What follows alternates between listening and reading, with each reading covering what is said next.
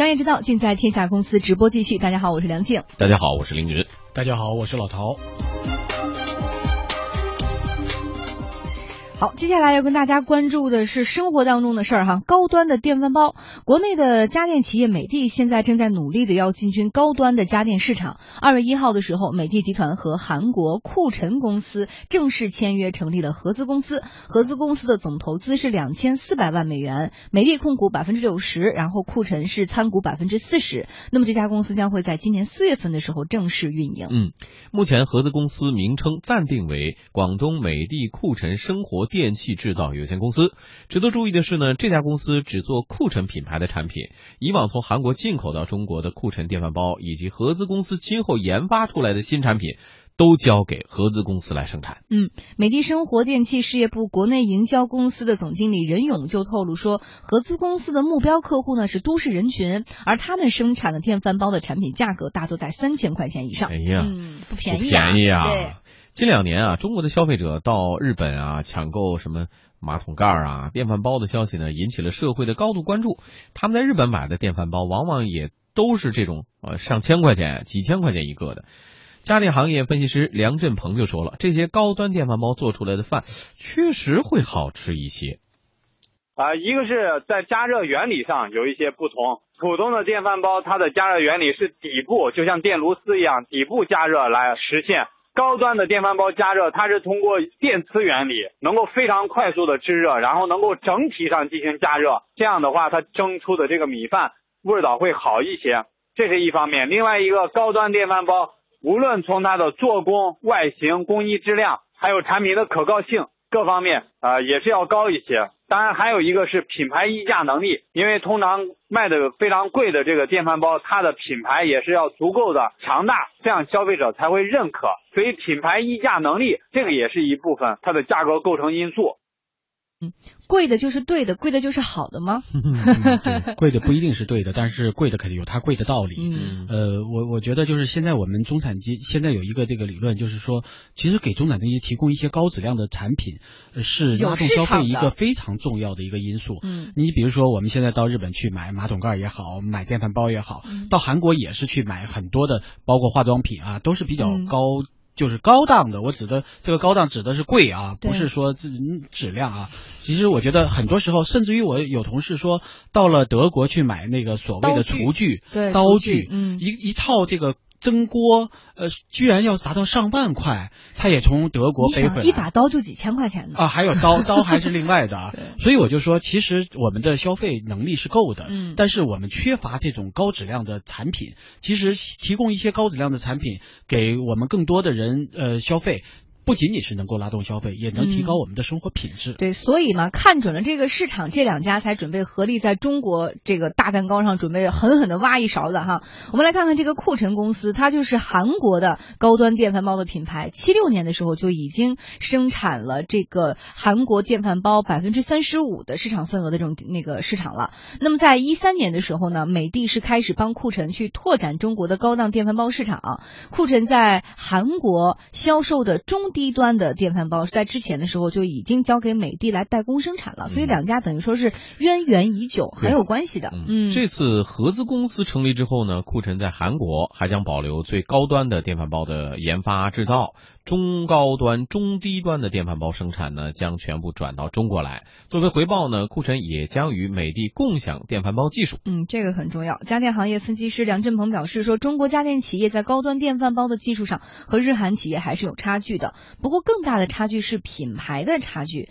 这也是美的要跟库辰成立合资公司的重要原因。很多消费者认为，我要买日本松下的电饭煲啊，我花个三千块钱、五千块钱就比较认可。但是中国的企业如果即使生产这么好的电饭煲，如果中国的企业呃不植入一些外来的基因、外资品牌的噱头，或者说是和国外的一些品牌合作等等。它往往很难卖出那么高的价格，因为消费者心里面本能的是有点排斥的。对于国产品牌能够卖好几千块钱的价位，嗯，美的生活电器事业部国内营销公司总经理任勇就说呢，这次合作拓宽了美的的高端产品线，库存产品价格都在三千元以上，而美的主推五百九十九到两千元之间的产品，所以双方价格形成了一个互补。嗯，美的生活电器事业部总经理李国林补充说，中国品牌目前已经占有了国内电饭煲市场的百分之九十份额，不过呃，东北还有华东地区消费者对于日本和韩国的品牌认可度是比较高的。所以呢，他们也希望未来这个库存品牌在国内的拓展呢，不是一下子全面开花，而是先把东北和华北市场作为重点。嗯，华东市场啊，这些地区应该来说，那吃米的比较多的地区，应该是重要的。出这突破点，突破点。嗯，其实我我们呃上个月底的时候也听到一条消息，就是海尔购买了 IBM 的这个家电产业。嗯，实际上就是我们呃很多的这个电器制造产业现在都开始购买一些高端的这些国外的电器厂商。一方面我们直接能够打入到国外国际市场，嗯另外一方面可以引进这个比较高端的产品，给我们的这个产品线更加的丰富。呃，特别是我觉得现在呃对于中高端的产品的追求已经是越来越呃越来越多了，嗯，不，大家看到的是我们到呃日韩呐，或者到欧洲啊去买一些高端的产品，实际上更多的是这个我们现有的市场缺乏这类产品。如果有这类产品来填补的话，如果我们在打造自己的品牌或者打造自己质量的过程当中，能够有意识的往这方面倾斜的话，我觉得这个产品和市场应该是非常巨大的。嗯，所以对于呃许多的中国的这种消费者而言，我们其实并不是手里缺钱。但是我们在我们国产产品里面购买不到我们在品质上和品牌上具有能够有有分量的产品。对，这也就是消费升级倒推产业升级的一种。表现对，其实这个就是我们转型的一方面。以前我们说到低端制造业的时候，我们往往会说啊，我们现在已经摆脱了呃这个大规模人力的这样的一个呃低端人力的这样的一个一个生产过程。但是在转变的过程当中，向哪个方向转？转的过程当中，如何投入研发？如何打造品牌？如何产品升级换代？其实我们还是在一个相对比较低级、初步的一个状态上。比如说，现在我们之所以能要买这个日本的这个库存的这个电饭煲啊，韩。韩国的这个库存，实际上韩国的库存电饭煲，因为我前不久去过呃韩国，就听过他们的介绍，库存是在卢武铉时代就说要赶上日本的这个电饭煲产品，所以他们在呃给给这个库存呃有更多的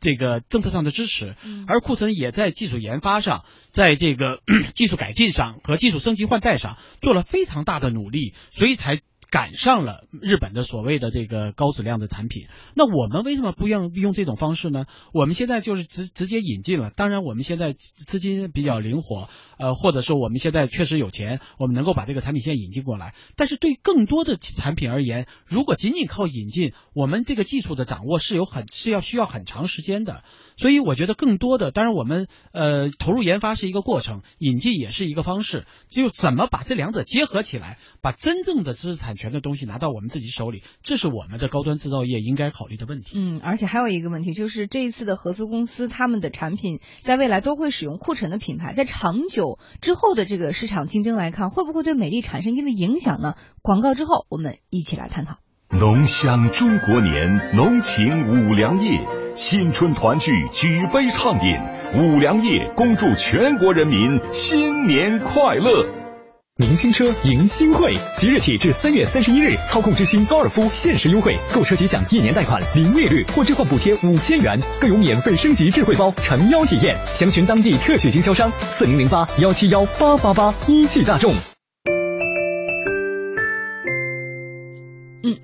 继续来关注两者的这个合资公司哈，这一次他们的合作还是相对比较深入的。美的集团的副总裁李飞德透露说，现在除了国内市场，美的还将联手库存在韩国去拓展其他的生活电器的一些品类。比如说，库存现在已经提出希望把美的生产的咖啡机引入到韩国。另外呢，库存在韩国主要是卖这种多头电磁炉的，那今后的美的的单头电磁炉，哎，也可以运往这个韩国的市场。那这一类的新品类的拓展呢，都可以交给这家日后成立的合资公司，并且还是使用这个库存品牌。嗯嗯李飞德也说了，目前美的百分之二十的高端产品呢，占了百分之八十的利润贡献，所以公司对于这次基于高端产品的合作是充满着期待的。家电行业分析师梁振鹏就表示说，现在很多小型家电产品的高端化趋势越来越明显了，这也成为家电企业的新的利润点。高端电器因为价格卖的比较贵，技术门槛比较高，进入高端电器领域的厂家比较少，所以呢，它的利润自然就会高一些。那中低端电电器为什么利润少呢？那是因为中低端电器技术门槛比较低，进入中低端电器的企业非常多，多如牛毛，什么企业都能生产，那自然它的利润就被拉低了。嗯，刚刚我们也提到过一个问题，就是说，呃，在未来合资公司所生产的产品啊，虽然是高端产品，利润高啊，也有助于这个美的实现利润上的这种增加，但是会不会在某种程度上为他人做了嫁衣？呃，实际上现在美的已经做了一个这种产品线的打造，呃，库存呢是属于相对高端的，它会卖在三千块钱左右，而美的原来生产的这些电饭煲呢，它是在呃一一千块钱到两千块钱之间。嗯那这样一来呢，它的产品线是有不同序列的，应该说这个不是有太大的影响。但是以后美的它其实是想营造自己一个高端的形象，可是你一直使用库存的这个品牌，大家可能以后开始买你们合资公司产的了，但是依然觉得哦这是库存的呀，而不是会想哦你是美的的。呃，没关系，这个因为有的因为是合资公司嘛，那对于美的来说，只要库存卖出去，它也能挣钱，就是嗯，这个品牌的溢价能力就在这放着，嗯它也不需要再去另外花钱去打造更多的一个新的品牌，所以对他来说，这当然是一举两得的事儿。另外，我们刚才也介绍了，库辰也将与美的共享电饭煲的技术，别忘了这一点。哎，对，刚这刚我说以后，嗯现在美的其实在国内的小家电领域仍然是享有一定的品牌知名度的。对，真正掌握了核心的技技术，或者有了这种超强的研发能力之后，美的也可以有它自己更高端的产品推出嘛。对，实际上我觉得还是要呼吁更多的制造商企业把自己的研发力量。这个打造的强一些，就像我们刚才说到，说这个韩国的库存也是在，呃其实也起步不是很早，嗯也是在逐渐的打造过程当中。从从我家电行业当中的这种彩电，大家也能看出来，中国的这种研发的力量和生产制造的力量并不弱。我们以前说，呃，日本的比如说夏普啊或者索尼啊是高端，现在我们买家电、买买彩电的时候，都会觉得国产的彩电都已经过关了。所以我们如何来打造它，如何来如何来就加大研发的力度，这个不仅仅是说我们的制造业转型的问题，也是为整个的中呃中国的消费市场增添新的活力的一个一个问题。嗯所以其实，在韩国有一个有一个观念，就是进口的都是低端的，而国产的才是高端的。而在我们这儿恰恰相反我们总认为进口是高端的，我们国内生产的都是低端的。那反过来说，这就对我们的制造业其实提出了一个更高的要要求，就希望你们在呃研发上能够更投入一些，嗯在知识产权的打造上能够更加的这个专注一些，同时在产品的这种开发、品牌的制制造上都应该多花一点时间和精力。嗯我们是有市场的，我们也是有钱去消费的，关键是能不能提供更加真是销对路的这样的一个产品给我们，品质也高，品牌也也够也足够好，嗯那么也许对呃国产的这种家电行业来说，嗯就是一个打开市场的一个最好的方式。从赚钱的角度来讲，还有迅速扩大高端市场的角度来讲，就是说引进一个合资公司，这确实是一个很快的一个路子，而且能够快速的有这个明显的成绩出现。但是还是稍微有些许的担心，因为刚刚虽然也提到说库存会跟美的共享他们的电饭煲技术，但是他不可能把他们真正核心的、真正好的完全分享给你，因为之前我们有很多的公司，就是国内的这种企业和国外的公司进行合资企业的时候，也会说去吸收别人的这种核心技术，但你很难消化掉。对，然后也很难的把它给转换掉。从现在这种合资的方式方式上，我们也能看出，库存说把高端的还是留在韩国，给我们的只是中高端和中低端。所以我们还是就像您说的，得真正下苦功夫打造自己的核心技术。对，就是我们在研发上，我们投入的还是太少。到了韩国，你就会发现他们在设计上，他们在创新上，还是有更多的这个时间和精力和在打造它，金钱的投入、人力的投入都是非常高的。所以对我们来说，也应该在这些方面进行转型，因为这是真正摆脱我们常说的中产阶级陷阱的一个最好的方式。嗯如果我们不在呃技术产权、技技术呃技术上、